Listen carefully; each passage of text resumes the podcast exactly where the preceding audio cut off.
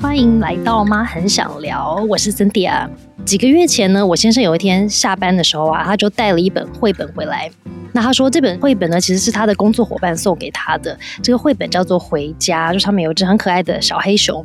他说这是我朋友十一岁的女儿画的。然后那天晚上他把这个绘本带回家，跟我跟我们家两个小孩分享的时候，我们都觉得实在是难以置信。因为这个画绘本的 Cici 呢，她其实跟我们家的姐姐一样大，就是今年才十一岁。然后绘本中的这个用色啊、笔触，因为虽然我其实自己本身不会画画，但是我喜欢看画嘛，所以我就觉得他画的那个笔触好细腻哦。而且我觉得他他的画里面真的充满好多生命，所以就很难想象是真的出自一个十一岁的小女孩的手。那回家这个绘本呢，它其实是受到南安小熊布尼真实故事的启发。那这个小黑熊妹妹呢，跟她的熊妈妈在山林里面走失分开，就迷路了。那后来呢，这个小熊就被黄美寿教授拯救、照养、野训，然后最后帮助她回归她的山林去生活。那布尼的这个故事原本是以小熊要回家的猪跟纪录片来记载的，那但是透过 Cici 的画，还有他的妈妈 Ivy 的文字呢，回家这本书就从孩子的角度跟绘画来呈现这个南安小熊的故事。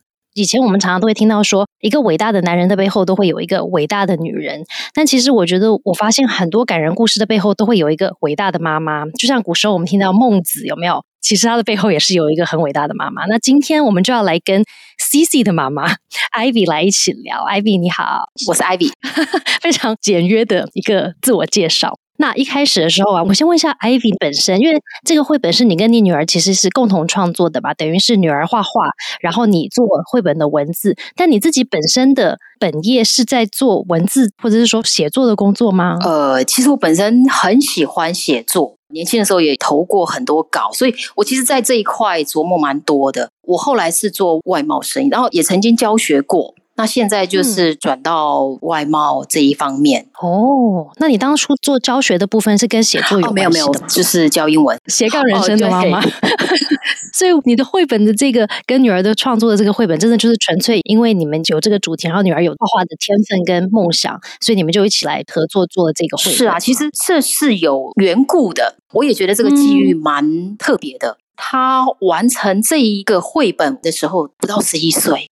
九岁多开始画，前前后后画了超过一年。他只有在教室画，因为回来他就没有灵感。他每个礼拜会去插画教室三个小时，去王子面插画教室那边去上课。我们蛮晚才去那边上，因为我知道说他的插画教室都是成人。可是因为呃，我女儿很喜欢那个画风，很细腻，她很喜欢，就觉得画起来很美。可是她又认为说她自己可能没有办法去画。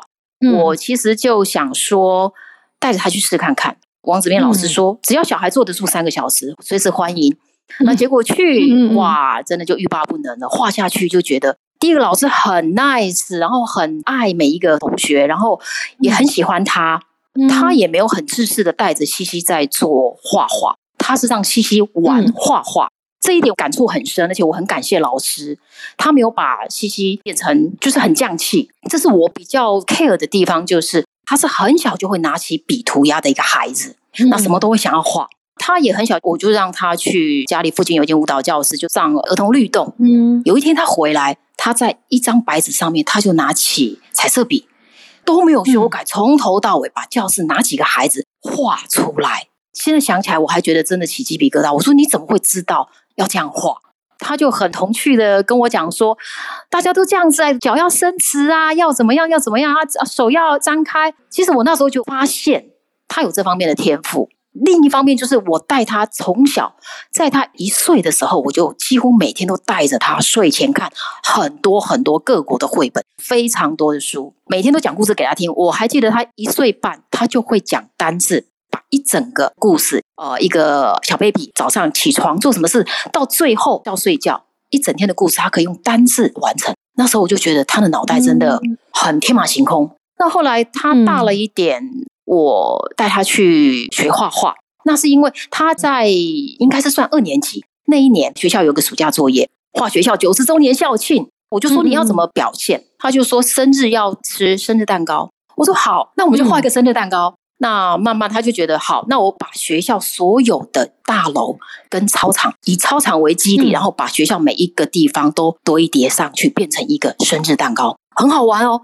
然后他把学校里面比较有特殊的纪念的一些雕塑放进去，就是象征他们学校的一个很有历史纪念的一些雕塑，都把它画进去。可是他画很久，他想到什么就画什么，嗯想到什么画什么。结果那一幅画就拿到全年级第一名，嗯那我我也蛮吓到的。可是后来老师就说想要推荐他去参加画画培训，培训之后、三个礼拜被退训，因为他画不出来。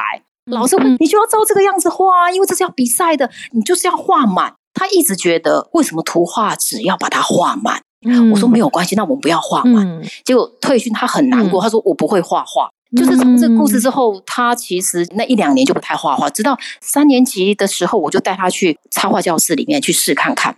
嗯结果我才知道，哇，原来他已经脑袋都构思好，而且已经储备好他的能量要画出来了。老师就引导他，嗯第一个开始画一个可爱的小玩偶，后来第二幅他就看到绘本，因为教室有很多绘本，他看到北极熊的绘本，他很喜欢，他就说他要画北极熊，他就画了一只很可爱的北极熊，穿着彩色的舞裙跳舞的北极熊。而且他还跟老师说：“嗯老师，我觉得北极熊手上应该要拿一个东西。”老师说：“你想让他拿什么？”嗯，拿西瓜冰棒。嗯很可爱。嗯然后他的头上要有一个 muffin，他喜欢吃嗯 muffin，、然后喜欢吃西瓜冰棒。绘本后面有这一幅画，他三年级的时候画这一幅画，真的是有把我震撼到。可是他前前后后花了一个多月才完成，老师都等他，嗯没关系，你今天要加这个，嗯明天要加那个。他去教室是很快乐、很疗愈，虽然一次要花三个小时，很慢很慢。嗯然后老师一直跟我说：“妈妈，你不要急，这个孩子就是要等他。嗯那其实当妈妈都觉得钱要花在刀口上，我就觉得哇，别的同学都两个礼拜就画一张，可是每个礼拜我都看他有一点点进度，我其实我都有记录下来。后来就画完之后，他就开始要画第二幅，因为他觉得他很有成就感，他想要再继续画北极熊。嗯那那时候就是，其实网络上那一阵子刚好就是南安小熊这个故事正在发酵，就是还有各个平台都在沸沸扬扬在传递这个故事。然后好像因为那只小熊很可爱，然后又被嗯教授就是带回去圈养，有记录在 YouTube 上面。爸爸就嗯也有追这个，因为爸爸也很喜欢拍照，会有拍野生植物或者是山林，他就觉得，哎，这是我们台湾黑熊。西西，你为什么不要画我们台湾黑熊不要画北极熊，嗯我们试试看画我们台湾黑熊。他看完纪录片的时候，他很感动。教授为什么可以这么勇敢的去救这一只小熊，而且还让它回家？其实他在脑袋里面已经在酝酿了。那我为了让他可以有模拟的稿子，所以我就私底下跟黄美修教授联系，他说我女儿想要画黑熊，你可以授权我去你的 YouTube 的频道下载印出来，让小孩子模拟吗？而且我也把嗯西西的那个画作给他看。他就跟我说：“嗯哦，好啊，欢迎欢迎！而且他还邀请我们去参加他的新书签书会，就是《南安小熊要回家》那一本新书。那我就跟西西说：嗯好，带着书，然后去听他演讲，然后也真正见到本人，他有一点震撼到。哇，教授这么和蔼可亲，跟他在森林里面那种坚毅的那种神情是不一样的。所以跟他聊了一下，说西西很喜欢他，教授也很喜欢西西。教授就说了一句话，说：“你画的那一只熊很可爱，你愿不愿意帮我画眉啊？”西西就愣住了，然后他就说，他还愣了几秒，看了一下教授，然后那个场景我真的一直都记着，他就点头好。结果这一句好就真的成了一个甜蜜的负担。嗯对，后来就是开始画熊，就这样开始画绵羊，这样子。嗯 C C 的故事听起来，就是其实他从小就有很喜欢画画的这个点，但是就像 Ivy 刚刚讲的、啊，有时候小朋友有这个热忱，或是有这个很多天马行空的想法、很多创意，但是有时候他如果遇到的那个陪伴者或是环境。如果没有办法真的符合他的需求去支持他的时候，就像 C C，他就觉得说啊，我不能画了，我不想画了，或是我不会画了。但是当他遇到他的王子面老师的时候，就让他有了他需要的那个环境。因为就像你讲的、啊，老师对于不同的学生，他的支持办法或是方式也不同。因为他发现 C C 需要时间，对不对？所以他就说，那我们就耐心等待他，慢慢画没关系。所以每一个画没有说催他说，哎，你这个礼拜要交这一幅，下礼拜再交下一幅，他就是给他慢慢时间去酝酿，去慢慢构思。所以我觉得这个点其实也很有趣，因为像很多时候我们都会觉得说，哎，你很喜欢画，那你就多画点嘛，所以随时都是他一直画，一直画，有没有？可是其实相对对于小孩来说，他可能真的很想要创作的小孩，他还可能真的不是他所需要。其实汪子斌老师有跟我提过一个问题，他说一个真正的艺术家。他的一幅作品，不管是呃音乐家或者是绘画家，他要完成一幅作品的时候，其实都要酝酿很久很久，然后甚至一天搞不好就下笔一次。不要把你的压力传给孩子。他给我这个想法，我觉得，哎，意思就是说，他既然他要创作，你就把他当成一个艺术家。他不是去比赛，他不是要做任何的有制度性的，有要去比赛或者是有要交作业的，不是。所以他这一点倒是有让我想通了。那你觉得，像你陪 C C 走过这个过程啊，就是包括从他小时候成长，然后慢慢长大，到他后来还真的创作出了这个绘本，然后包括过程里面他还创作了很多其他的一些艺术的作品。你觉得陪伴 C C 成长的这一段过程，其实也没有很久啊。他现在十二岁，现在十二岁了。短短的十二年里面，听起来其实很短暂耶。那你觉得，像很多我们的听众，他们有可能是家长，他们家里可能像 C T 一样很喜欢画画，或者很多创意，很喜欢透过他们的画笔去呈现他们脑里面的很多很多的想法的小朋友。你觉得你会给这些爸爸妈妈什么建议呢？就是说，如果我家的小孩也好好喜欢画画，那我可以怎么样去帮助他们把这个喜欢创作、喜欢画画的这个热情可以一直维持？就我自己的想法，我觉得。我会一直给东西，因为每个孩子的特质不一样。可是以我自己对待我自己的孩子，我会希望，因为其实孩子很纯真，他只会看到他眼前的东西。你没有带他去刺激，他不会再去有更多的发想。我会一直带着他哦，可能就是带他看画展，然后带他，甚至我很喜欢带他去故宫。很奇怪，我喜欢去那里，带着他，我会一幅一幅的跟他讲为什么这个样子，然后顺便讲一些历史故事，让他知道。还有就是，甚至观赏一些艺术品。不过，大量的看书，我几乎都是陪伴。十岁之前，我几乎是带他看着很多很多国外的绘本。我觉得让孩子的脑袋随时都有新的东西进来很重要。那他要画画的时候，就是让他自由创作。还有一点就是，假如希望他能够有更好的表现的话。那就真的得找好的老师，适合他的老师。我自己不会画画，我会欣赏画，我也是从经验里面去学习得来的。所以我也希望说，我的孩子能够让有经验的老师来带领他。但要找到这个老师其实不容易耶，就是因为知道坊间的对不对？画画老师、艺术老师很多啊，对不对？然后我们可能上个网，或者是看那种什么妈妈爸爸网页，就好多好多的老师可以推荐的。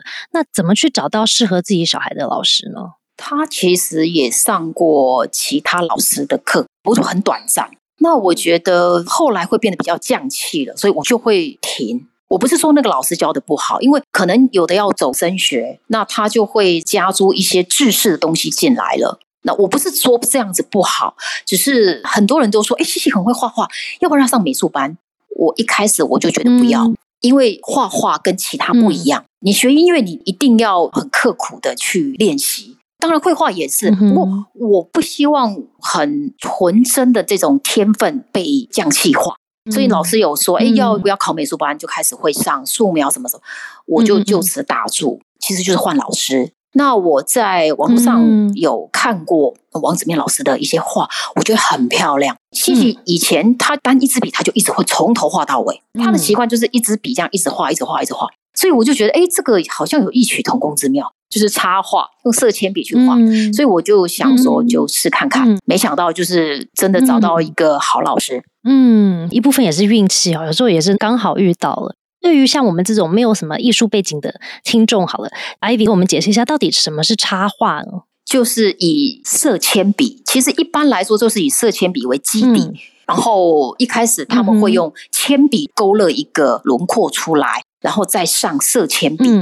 坊间的一些插画就是以这样子来演绎，它可以有更多层次的去描绘，像是拿毛笔沾水在。色铅笔画上去的那个色泽上面就会晕开，深浅度就会不一样，还是有变化的，对不对？用这个眉彩，是是是，所以我才说老师都是带着他玩画画，所以他会觉得画画很好玩，嗯很疗愈。他上课、嗯学校功课很多，都做不完的作业，可是他再怎么样，他都会跟我说：“我今天一定要去画画。”就算作业做不完，我还是想要去画画，嗯因为那三个小时是他很疗愈的时光。听起来就好开心哦。那在画画的过程中呢，就比方说，毕竟 C T 还是小朋友嘛，那在当时他在创作的过程，就因为他毕竟有一些些压力，因为他要帮这个绘本把这个上面的这些小熊啊这些画都画出来。那在这个创作的过程里面，就像刚刚妈妈提到的，他的这个过程，他有时候是需要一些时间，他可能需要一些酝酿啊，需要一些沉淀呐、还有灵感，对不对？他需要时间。C T 的创作过程是顺利的吗？还是说他也经历很多的挑战在过程里老？实说，真的不顺利。然后我这边也是恩威并进，嗯他其实放弃很多次，有一两次嗯曾经就是会哭。他想嗯画嗯画花、画人物、画可爱的玩偶，嗯对，甚至画别的东西。嗯老师其实那一节课就会暂停，然后让他跟着其他同学。嗯其实跟他一起画画的同学，嗯大部分都是成年人，可是也是会引导他，然后会跟他聊天，然后也会给他很多很多建议跟一些思考方面的东西。所以其实那一阵子，我觉得西西蛮成熟的，思路方面。其实一开始我们只是想要说画个一两幅就好，那就是那时候其实画完台湾黑熊梅亚跟他的好朋友熊妈吉。本来是他的食物，变成他的好朋友。那那一幅画呢，画的蛮成功。他前前后后画了很久。那画完之后呢，我们其实有把版权给台湾黑熊协会，他们有做成 T 恤啦，还有一些纪念品去义卖，嗯然后得到很大的回响。后来西西就觉得说，好，我画完这样就好了。老师说，你既然都已经画了好几次了，我们要不要来把它嗯做成一个连结？然后他也说好啊，那他以为绘本只有几张，结果后来才知道整个故事的架构真的很长，可是也收获蛮大的啦。那中间好几次想放弃，要哭着在教室说我不想画了。我最记得那天刚好我去教室，就是提早去看他，我就看到老师抱着他，嗯嗯老师跟他说：“西西，嗯我知道你很累，我知道你不想画了，那没关系，我们休息一下。可是你知道吗？你只要每画嗯一只黑熊，就可以拯救更多的黑熊。黄美秀教授就可以拯救更多的黑熊，因为你要把绘本完成。嗯。然后他就愣住了，就说：“好，那我画。可是重点是你也没放弃，因为我有时候我觉得当这个陪伴小孩的成人，有时候也很不容易耶，对不对？你看着你女儿这样哭哭的，觉得说我真的压力好大，我不想画，我想画小玩偶不行吗？就是你怎么没放弃呢？”我也很苦恼。其实我能够做的，嗯我就是尽量 push 他。所以我才说我恩威并进，我给他嗯奖励，然后给他很多进度。那我们今天画到这里就好了。嗯。我我也是绕了一大圈，我就说哦，上课上课很贵耶，你看这么多个小时你都没有画，我们都没有进度，反正就是各种各式各样的理由，我都说服他，让他可以知道，嗯嗯。他这个责任虽然是有压力，可是你必须完成它，你没有退路，我也只能这样子做，我就拉着他，只能就这样拉着他一起走。最后一幅嗯山林的那一幅画完，哇，他真的跳起来，我画完了。那其实后面的动作就是后面的制作啦，然后中文稿其实就是我后面必须要收尾的，就是我自己在做的。嗯，所以这个绘本的这个故事的架构是先有一个大的故事架构，然后 C C 先创作了之后，然后你再把故事里面的那个文字填进去嘛？对。那你觉得你观察 C C 在这个过程里面，你觉得你看到了一些什么样的改变？我看到很重要的一个精神，他不服输，嗯，他真的不服输。我后来我也跟他讲，那我们放弃不要画了。我真的就只能这样子跟他讲，我说不想画我们就不要画了，我们就放着，嗯没关系。跟他说，嗯我会跟黄美秀教授说，我们没有要画了。他会紧张哎、其实自己的小孩，父母亲最清楚用什么样的方式嗯去带他。那我知道我也是讲反话，嗯哼我没有办法，因为我觉得这样子是或许他不要放弃，他就是不服输。好，我画。那在感觉可能很低潮或者低落，你知道创作就是像很多艺术家的故事，他一定会有时候会有那种创作低潮或者那种心情的低落的时候，那你是怎么帮助 C C 去走这些情绪的呢？老实说，其实我也有骂他了，真的是软硬兼施，就是软硬兼施，是不是？也有鼓励他，也有抱他，也有秀秀他。其实真的讲起来哦，感触很深。其实那一年多，就是嗯我就觉得说，只有一个目标，你只能往前。而且我们这些东西都不能曝光的，当初就是说好，就是这些东西都不能曝光，那你必须做完到最后。所以他觉得、嗯哇，这么漂亮，我为什么不能给人家看？嗯我说不行。嗯所以他集结了蛮多画错的、画不好的，甚至有画的很好，可是老师觉得嗯不太适合，因为其实整个架构要放的位置，其实我都有跟王子斌老师有讨论过。毕竟他是艺术家，他的美学观念会比较好。尤其是我们舍弃掉蛮多很棒的作品，那不好的，老师说不能丢掉，嗯，留着，就是全部都留着。对啊，他的所有的手稿全部都留着。那你们有想要用他的这个手稿来阐述 C C 的这个创作的过程，变成另外一个故事吗？倒还没有想过这样。其实是有一些厂商，他有想要说把 C C 的一些手稿把它裱框起来，他想在他的地方、他的艺廊里面做一个创作的一个发表会。那我现在也还在思考当中，我也得尊重 C C，毕竟他现在有点青少年，他觉得。我已经创作完毕了，不要再打扰。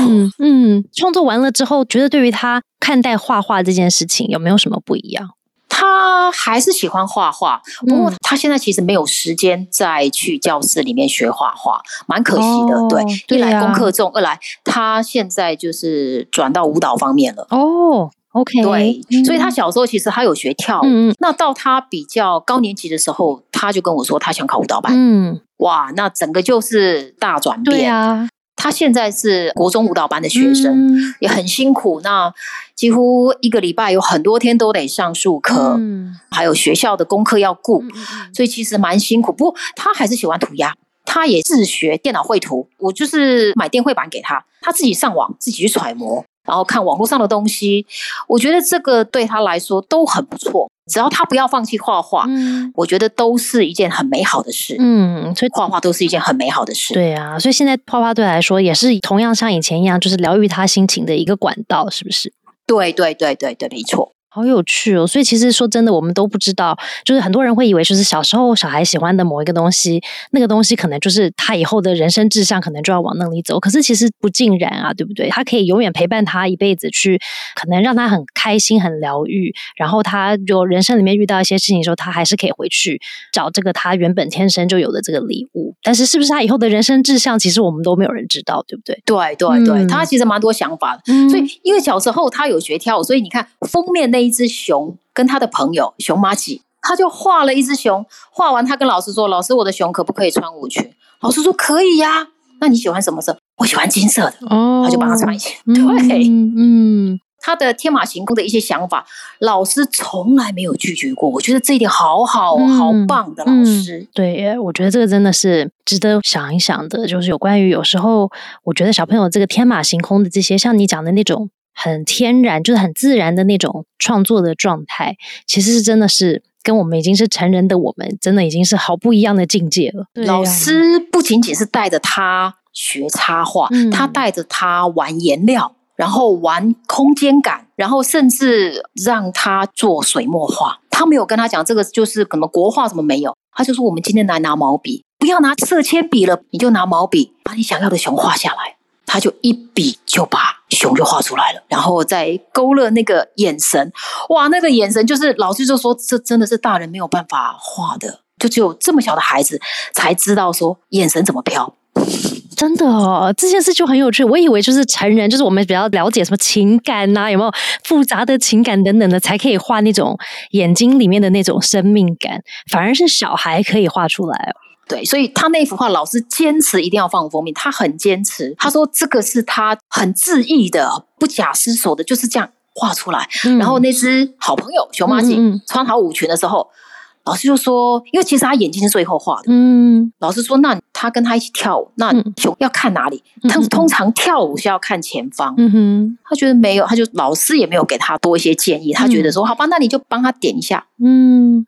他就觉得我应该看着我的朋友啊，嗯，他就画上去了，嗯，哇，就真的是神来一笔，所以老师就真的很推崇这个封面，好有趣的，蛮有趣的创作的过程，对。不过我真的很谢谢 Ivy 今天来跟我聊，我真的就是从一个。不一样的角度去思考，当我们是妈妈，或者是可能甚至是老师，我们如果有身旁有孩子是有特殊的一些喜好或者是一些热情的时候，我们可以怎么样跟他们一起去做互动？就是可能像你说的，像你跟他在很小的时候就会一起跟他做一些共读啦，然后一起去看很多很多的漂亮的绘本啊，或者是跟他一起去找到一个老师陪他玩画画这件事情。我觉得这个很多的方面都会是一种我们可以如何陪伴不同的小朋友。朋友去继续喜欢他这么喜欢的一些东西，不管是画画也好，或是可能是跳舞啊，可能是音乐啊，也可能是运动啊，对不对？各种大家的喜欢都不一样。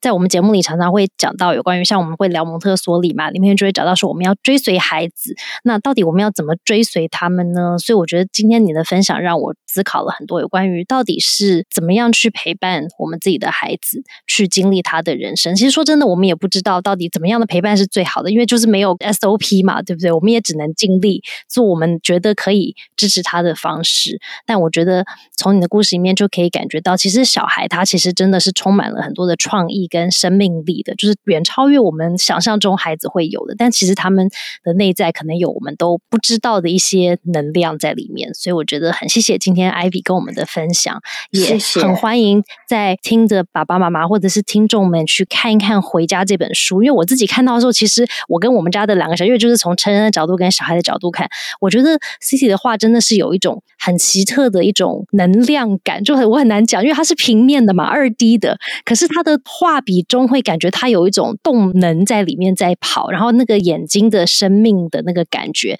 我觉得那个是最难画的，因为通常就是眼睛可以画的很无神嘛，就是有没有就是两眼无神、死鱼眼的那种感觉，可是他的没有，他的熊眼睛里是有感情的，这个是我觉得很难的。所以我觉得，如果在听的听众们，你们也很好奇，到底这个小熊到底是发生了什么事呢？有什么故事在这个里面呢？都欢迎去看一看。这一本回家的这个绘本，因为其实当初黄教授还有包括 Ivy 还有 C C 你们创作这个绘本，其实不只是要做一本绘本而已，对不对？你们其实是要让更多人知道这个小熊的故事。Ivy 要不要分享一下？就是希望透过这个绘本可以告诉大家什么呢？可以影响一些什么呢？画这本绘本，他想要帮黑熊协会做义卖的一些活动。其实我我们大部分的书，我这边都几乎是捐给黑熊协会去义卖。他其实蛮心疼黄美秀教授的。那个时候，他觉得一个女生怎么可以有这么大的力量，在山林里面只有她一个人这样子这么努力。他有问过，诶他的意思就是说，为什么在山林里面不是都是男生的那种保育员吗？为什么他坚持出来拯救黑熊？然后，因为台湾黑熊也濒临绝种，就是数量越来越少。其实他也知道说，这本书能够带给黑熊协会，我们能够挹注的力量其实不大。可是他希望说，能够让一些小小孩能够知道，其实台湾黑熊是台湾的特有的动物之一。那它只能在山林里面居住着。其实我跟他要阐述的这本书的意念，就是小熊回家，我们也在回家。希望说，我们不要破坏我们的家。觉得这是一个。好重要的一个议题，对不对？就其实我们要爱护整个星球，可能或者说这个世界上所有生命的家，不管是动物或是植物，因为我们也其实也生在这个家里面，其实我们都在一起，对不对？对对对，对啊！所以真的很感谢你的分享，然后很谢谢 C C 愿意突破挑战完成了这本书。那希望在听的朋友们，如果你们觉得很想要多多了解《回家》这本书在讲的东西，然后也想要把这个故事分享给你家里自己的小孩。也很欢迎大家可以到我们的节目的一些资料里面去看，所以很谢谢 Ivy 今天来跟我一起聊，谢谢你，谢谢，马上想聊，下次见喽，拜拜，拜拜。